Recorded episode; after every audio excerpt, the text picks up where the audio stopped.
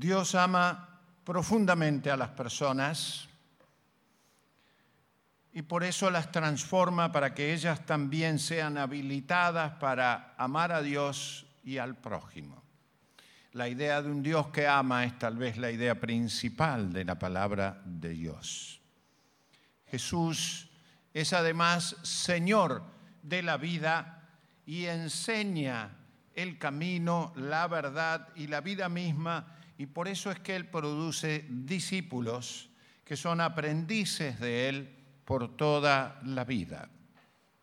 El Espíritu Santo hace de nuevo a las personas, literalmente de nuevo, y las capacita para que vivan, anden y se conduzcan bajo su gracia y no satisfagan, como dice la Biblia, los deseos de su carne. Por eso, estas tres cosas que dije se pueden resumir en tres grandes imperativos de la vida cristiana. El primer imperativo es este, amarás al Señor tu Dios con todo tu corazón, con toda tu alma y con toda tu mente y con todas tus fuerzas. Este, dice el Señor, es el principal mandamiento, amar a Dios con toda la vida. Pero el Señor acota, el segundo es semejante, amarás a tu prójimo como a ti mismo. No hay otro mandamiento mayor que estos dos, amar a Dios y amar al prójimo. Solo que Jesús profundiza la idea y dice, les doy un mandamiento nuevo. Y este mandamiento nuevo es que os améis unos a otros como yo les he amado, que también así se amen ustedes unos a otros. En esto conocerán ustedes que son mis discípulos si tuvierais amor los unos con los otros como yo les he amado a ustedes. El primer mandato es amar. Amar a Dios y amar al prójimo como Jesús nos ama a nosotros. La segunda idea es muy importante. El Señor Jesús dice, hagan discípulos a todas las naciones bauticen a estas personas en el nombre del Padre, del Hijo y del Espíritu Santo y enséñenles, enséñenles que guarden todas las cosas que os he mandado. Y Él promete, yo estaré con vosotros todos los días hasta el fin del mundo. La primera idea que mencioné es amar a Dios y amar al prójimo. La segunda es ser discípulo de Jesús, a ser discípulos de Jesús y aprender a hacer todo lo que Él manda. Una tercera idea la señala el apóstol Pablo cuando dice, anden en el Espíritu y no satisfagan los deseos de la carne. Una orden tremenda, anden, caminen, vivan, protagonicen en el espíritu su vida y no satisfagan los deseos de la carne. Fíjense que tres cosas importantísimas, fundamentales, de las más trascendentes, tres órdenes. Amarás al Señor tu Dios y a tu prójimo como Jesús.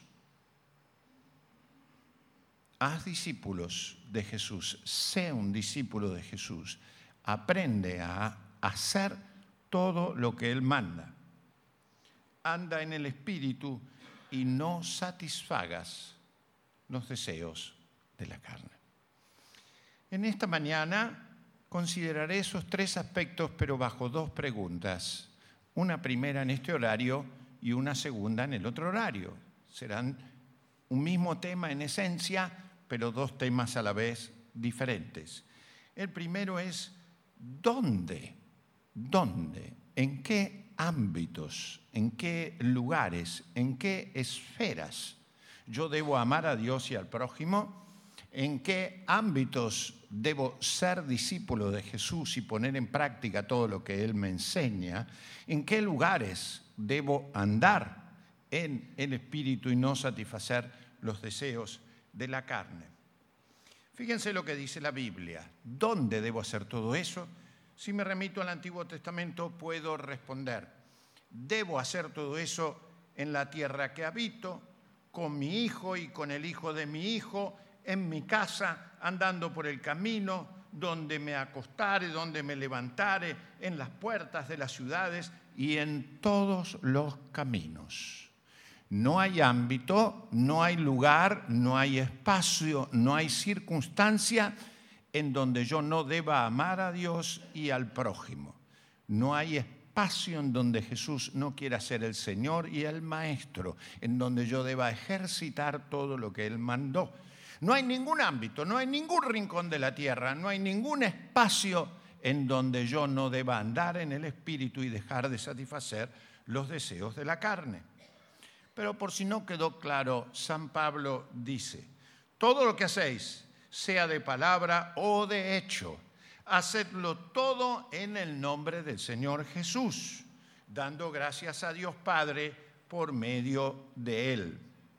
Propongo en esta mañana, en este espacio, pensar estos tres verbos, estas tres ideas centrales, en mi casa, en la escuela, en la sociedad, en la iglesia y en mi trabajo.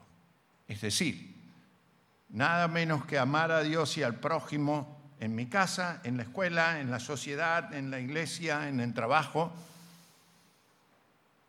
Propongo hacer discípulos de Jesús en todos esos ambientes y propongo a la vez andar en el Espíritu en todos esos lugares. ¿Se atreven a verlo? Será breve pero me imagino que puede ser muy interesante si cada uno recoge algo de esto, lo aplica y después lo intercambiamos. Pero lo intercambiamos de verdad y en profundidad, lo trabajamos. Un predicador solo puede lanzar una idea, pero usted puede profundizarla significativamente en su casa. Tómese tiempo, piense, interactúe emocionalmente, ponga su vida al servicio de una reflexión importante. Permita que la palabra transforme su manera de pensar, de sentir, de actuar, de interactuar, de pensar.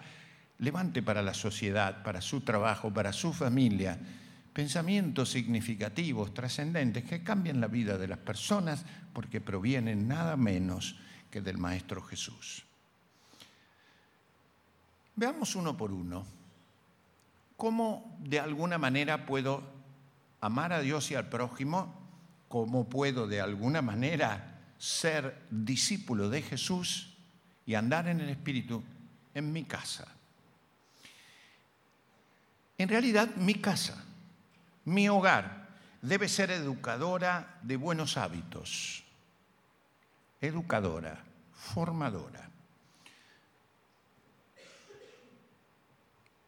Mi casa más de una vez en la realidad debe ser eso. Pero cuando uno mira cómo es, pregúntese usted si está cumpliendo su misión.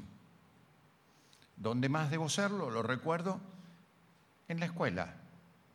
Posiblemente la escuela donde van sus hijos, el primario, hoy no esté formando de esa manera. Y aunque usted quizás no lo piense, o seguramente ya lo pensó, sus hijos van ahí muchísimas horas. Casi están en la escuela más horas que en su propia casa. Se educan a los niños para hacer esto que estamos diciendo, aprenderán ellos allí. Si no lo aprenden allí, ¿dónde es? ¿Se entiende lo que busco? Repasen conmigo entonces a ver qué es lo que está ocurriendo en esos ámbitos que decimos. Muchos hogares pueden carecer de formación y de modelos. Muchos hogares pueden carecer de amor y de emociones profundas. Tenemos que aprender a amar. Pero el mundo emocional de muchos padres en muchas casas está distante de un amor profundo, cálido. A veces hay demasiada agresión en muchos hogares. A veces hay violencia. En otros casos, las familias no son educadoras de buenos hábitos para el mundo físico de las personas. Hace un tiempo visitando yo distintos hogares, invitando para una conferencia en nuestro centro misionero, que teníamos que hablar sobre la familia. Una persona me dice, ustedes, personas evangélicas, invitan a hablar de la familia. Quiero decirle que el ámbito más violento de la sociedad es el hogar. Las estadísticas sugieren que los niños son violentados en los hogares que las mujeres son violentadas en sus hogares. La mujer argentina es una mujer muy golpeada. No lo sé en Uruguay, tal vez no. No lo sé. No conozco esta realidad social. Pero entonces, ¿estamos educando como Cristo quiere para ser modelos de Él allí? ¿Estamos caminando en el Espíritu allí? ¿Estamos formando amorosamente allí? En la escuela, la escuela es el ámbito donde, como decía, muchos niños pasan más horas que en su propio hogar. Inclusive niños del jardín, el estadio anterior a la escolaridad primaria. Y ni hablar de doble escolaridad. La escuela puede ser un centro de descontrol. Y la escuela es educadora de secularismo, no necesariamente de lo que Jesús enseña, sino de lo que las distintas ideologías de turno, como veíamos ayer, están educando. No es el ámbito necesariamente donde se enseña a pensar, a sentir, a conductuar, como Jesús enseña en el Evangelio. Todos creemos que el Evangelio es el centro de la vida, pero el Evangelio no es enseñado a hogares sistemáticamente en muchas iglesias. No hay un programa sistemático de enseñanza de lo que Jesús manda que tenga calidad, que tenga profundidad, aplicabilidad para la vida. Aprendemos a manejar muchos recursos por horas.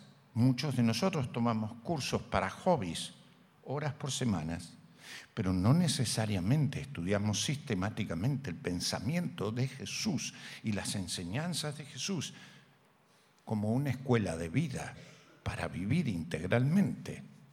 Lo que Jesús manda, lo que Jesús manda, lo más importante.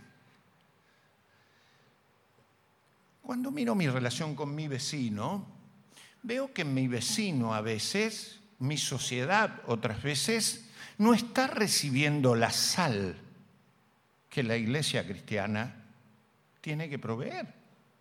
Las iglesias a veces le hacen cosquillas a la sociedad. Casi ni se entera la sociedad que existen iglesias. El pensamiento de las comunidades eclesiales, las acciones profundas, transformadoras que los cristianos hemos de hacer, no impactan dentro del medio social.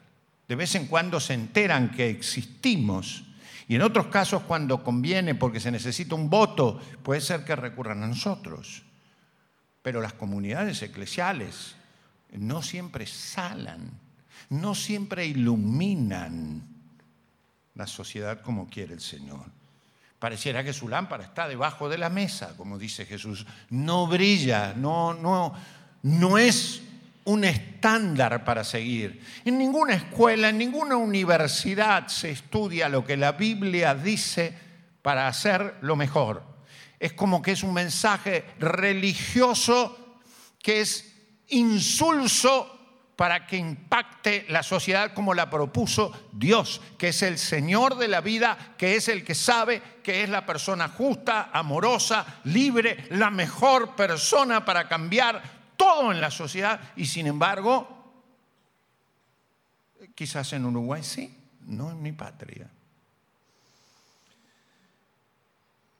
Pero la iglesia, fíjense, la iglesia del Señor, a veces puede poseer la misma iglesia una cierta superficialidad o una cierta liviandad en el compromiso por las tres cosas que mencionamos, por aprender sistemáticamente, profundamente, qué es ser un discípulo de Cristo, qué es vivir la verdad de Jesús, ¿Qué es vivir el perdón de Jesús?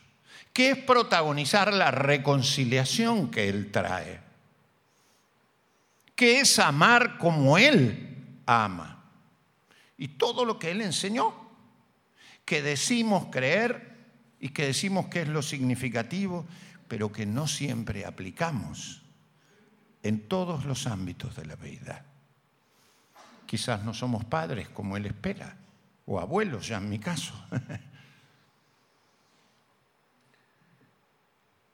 La iglesia a veces habla del amor, pero puede tener infinidad de divisiones o relaciones interpersonales no muy amorosas o con un amor muy poco profundo. A veces de domingo a domingo no ocurre en la comunidad mucho más de lo que uno imaginaría, el interés, a ver, radicalmente profundo que un amor verdadero puede tener por aquel que sufre, por aquel que está, no solamente por el que sufre, sino por el que está bien y amorosamente interactuamos con él.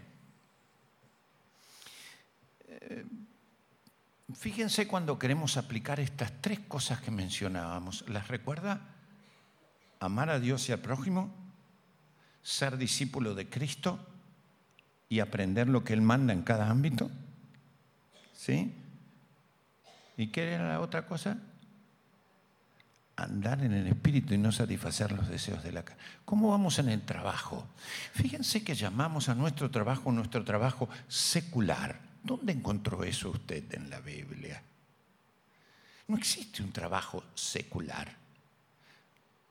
Todo lo que hacemos, sea de palabras o de hechos, lo tenemos que hacer en el nombre de Dios, como una verdadera misión, como un verdadero pastorado, como un verdadero ministerio, como un verdadero sacerdocio en el nombre del Señor. Pero muchísimas personas trabajan solo por un interés económico, lo cual no es malo, pero no debiera ser lo único. Y no toman su trabajo como un espacio en donde los tres imperativos se encarnan.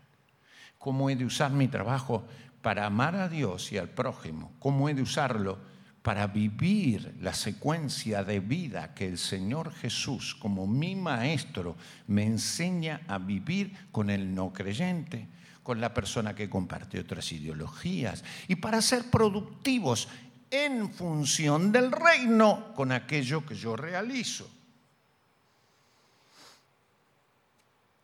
Es más, Fíjense que no hablamos de la vocación ya más.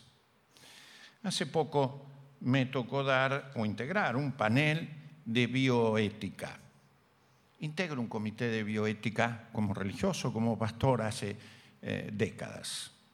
Y uno de mis compañeros es un profesor eh, universitario condecorado y hacía la facultad un homenaje a él y nuestro equipo de fecundidad eh, asistida, hizo un homenaje realizando un panel. Y yo traté, entre otras cosas, este tema, la vocación de un médico. Y una profesional no creyente en el panel me dice, gracias por recordar un término que ningún profesional debiera perder es el término servir a la sociedad con un sentido vocacional. Me resultó impactante porque vocacional quiere decir que alguien te llama para hacer algo. Si no te llama Dios, ¿quién te llama? Preguntás, ¿no es cierto?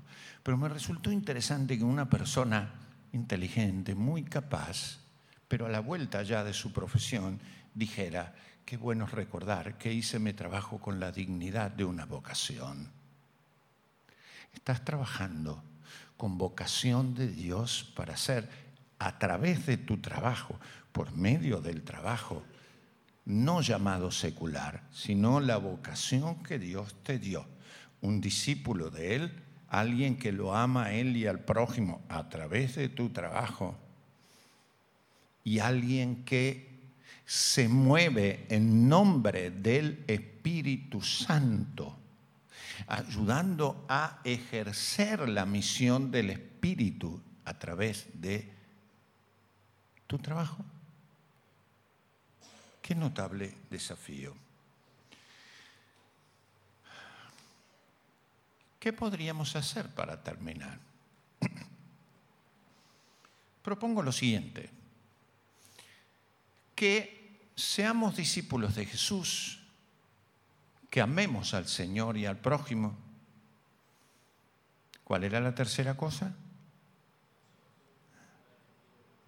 Bien, hacer todo eso generando hábitos saludables en mi casa, aprendiendo a ordenar la agenda de la vida en mi casa, ser un referente sólido en mi casa, ser yo en mi casa transformado y transformador, aprendiendo a crear un ambiente amoroso y formador de amor en mi hogar que el amor que el Espíritu coloca en mi interior sea el que crea el bien en la casa.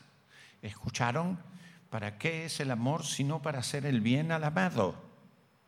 Reitero, ¿para qué es el... Entonces, el Espíritu Santo coloca el amor, así dice la Biblia. Él, Él Instala el amor de Dios en mi corazón, en mi mente y en mi cuerpo, para que yo pueda producir desde la radicalidad del amor del propio Dios en mí un profundo bien en mi casa, el bien de Dios. Pero además, que ese profundo amor de Él pueda cicatrizar y enriquecer con su gracia mi propia historia una de las canciones exaltaba merecidamente cómo Él me amó a mí. En realidad, Él me amó a mí, pero saben una cosa, me sigue amando, me seguirá amando. Y su amor no es solamente el amor para que yo entre al cielo, es el amor para que entre al cielo, pero es el amor para que me haga como persona madurar madurar, ser persona no solamente de años, sino profundamente, espiritualmente, integralmente madura, no anciano de años, sino un concepto más pleno, emocionalmente sano, corporalmente útil, inteligentemente profundo en el nombre del Señor, en mi familia. Es decir, que el Espíritu Santo nutra mi relacionamiento en casa con lo espiritual. ¿Saben qué es lo espiritual? El fruto del Espíritu. Amor, gozo, paz, paciencia, paciencia, benignidad, templanza, mansedumbre, dominio propio. En el nombre de Dios, va en serio la palabra, no es chiste. Es de verdad. Y Él tiene que transformar radicalmente mi conducta con todo eso que decíamos, si no, no estoy andando en el Espíritu. Pero en la escuela, qué lindo es pensar que mi casa es una escuela de vida, una escuela de las cosas esenciales, una escuela que me permita moldear mi santidad, mi pureza, de tal forma que mi santidad y mi pureza sea una instrumentación del reino de Dios en la sociedad montevideana uruguaya, que cuando la gente lo mire a usted comportarse en su vecindario, usted pueda mostrar cómo es posible vivir hoy, hoy, el mundo de los negocios, el mundo de su sexualidad, el mundo de su mirada de la vida, en santidad de Dios, sino qué tipo de predicación hacemos. Algo que es hermoso anunciarlo, pero utópico en su vida. ¿Qué sentido tendría? ¿Cómo podría ser que fuera impactante el amor que el Señor propone si no nos convertimos en personas amorosas. con mi vecino. Y que las personas aprendan, por ser yo cristiano, que es posible recibir la confianza, la nutrición, la preservación, la guía que el Espíritu Santo da a través de su fruto, que el Señor enseña a través de su maestría, de su sabiduría, que notable, ¿no?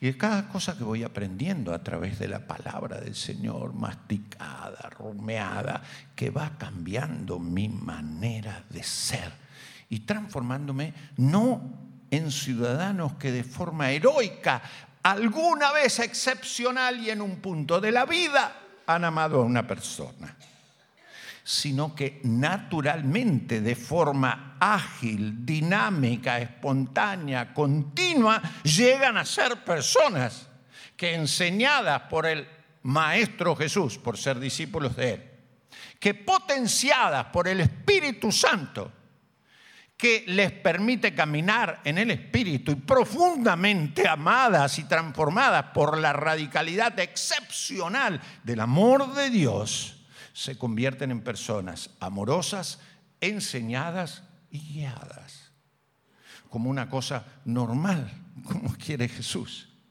Vengan a mí, lleven mi yugo con ustedes, que es fácil, no una cosa pesada, odiosa, tediosa, sino que con el crecimiento de un discípulo, bajo la guía del propio Espíritu y permitiendo que no prime mi ego terriblemente carnal, sino el Espíritu Santo. Y sanadas mis heridas, aquellas cosas feas, pero al revés, potenciadas mis virtudes por su tremendo amor, soy una persona que vive naturalmente el Evangelio. Y entonces, evidentemente, con esa manera de ser, muestra a la sociedad convicción de pecado porque coteja una forma de ser en el reino tan distinta, muchísimo más bella que la otra, bella, bella, la forma de Jesús, bella de vivir. ¿Se entiende? No hablamos en estos términos habitualmente. Aprendemos que lo bello, que lo feliz es otras cosas generalmente asociadas a cosas que no tienen absolutamente nada que ver con lo bello, con lo feliz que propone el reino de Dios. Yo recuerdo el impacto cuando era un niño en una fiesta.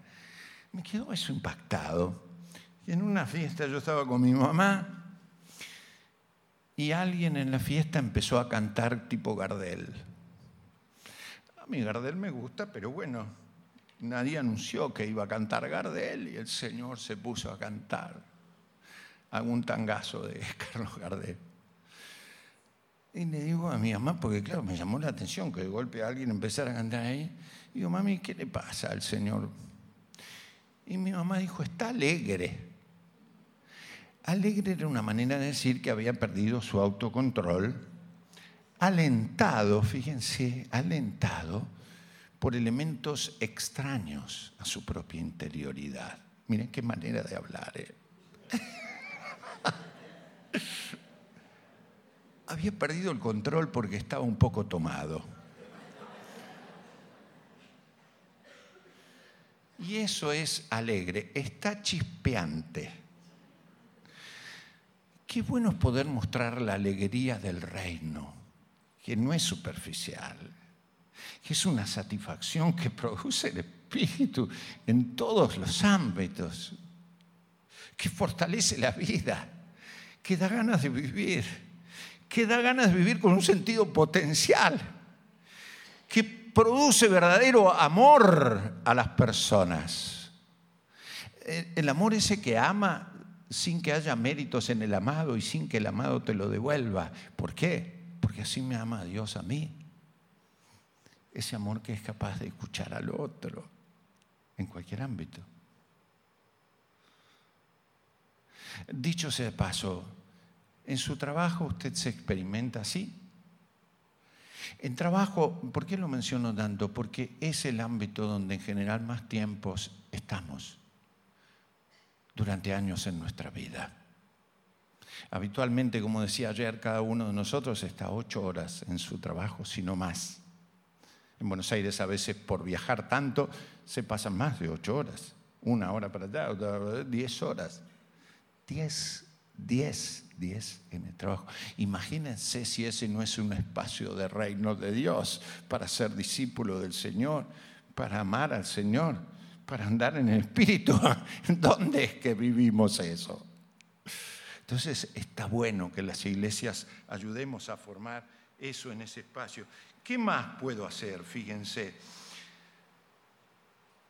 Podemos lograr que mi iglesia sea una comunidad de aliento, de empoderamiento para esa, una verdadera comunidad de discípulos. Casi ya no nos llamamos discípulos. Y ese es el término que utiliza el Señor. Los creyentes somos discípulos del Rey. El discípulo es el que aprende, ¿Cuál es el título más importante que podemos recibir?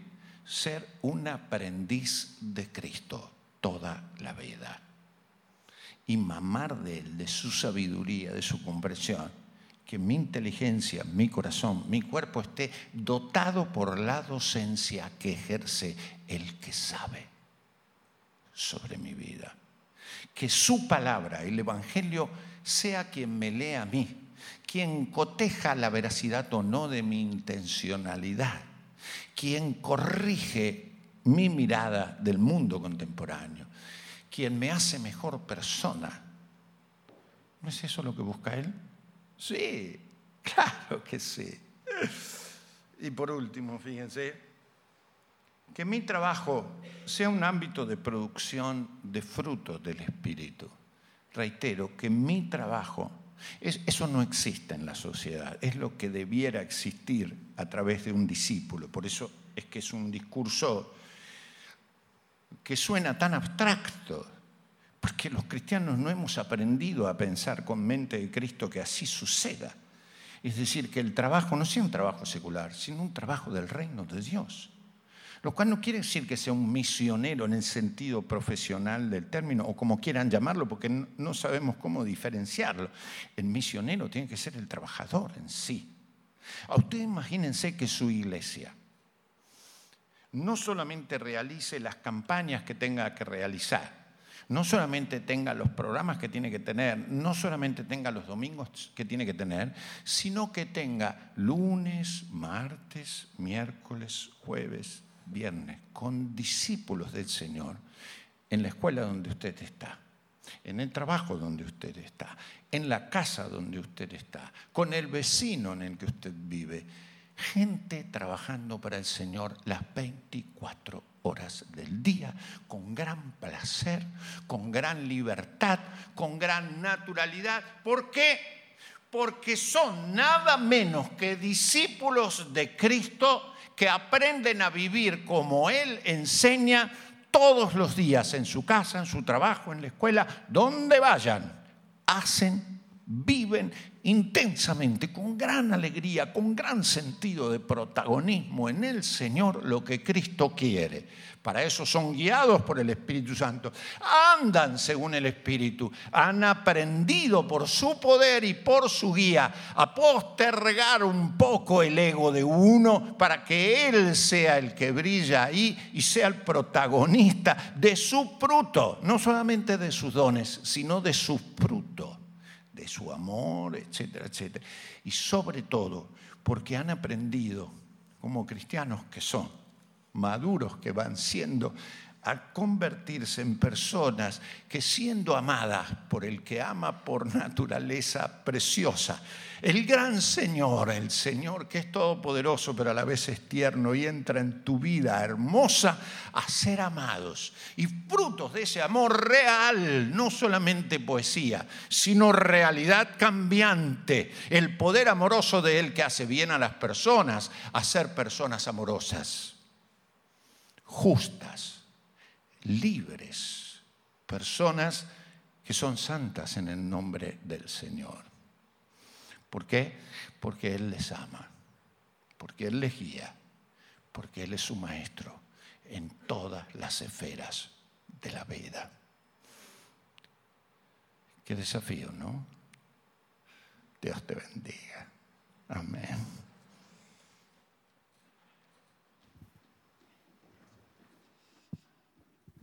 Muchas gracias, Pastor McKay, por compartir con nosotros este mensaje. ¿Y qué le parece si todos juntos salimos como un ejército misionero a ser discípulos en esta semana? En esa oficina, en esa universidad, en ese barrio. Y algo que no es menor lo que dijo, ¿no? Y en nuestra familia. Es ahí donde comenzamos a vivir la vida de Cristo, nuestra familia, nuestro hogar, en el trato a la esposa, al esposo, a los hijos, a los padres, con el resto de otros familiares. Ser discípulos en una sociedad oscura. Ser discípulos en la sociedad que vive a espaldas de Dios, que aprueba leyes que son distintas a la, a la ley de Dios. Y manifestar el fruto del Espíritu Santo en todo lo que hacemos. Maravilloso este mensaje, ¿verdad? Cómo nos impacta, cómo nos llega.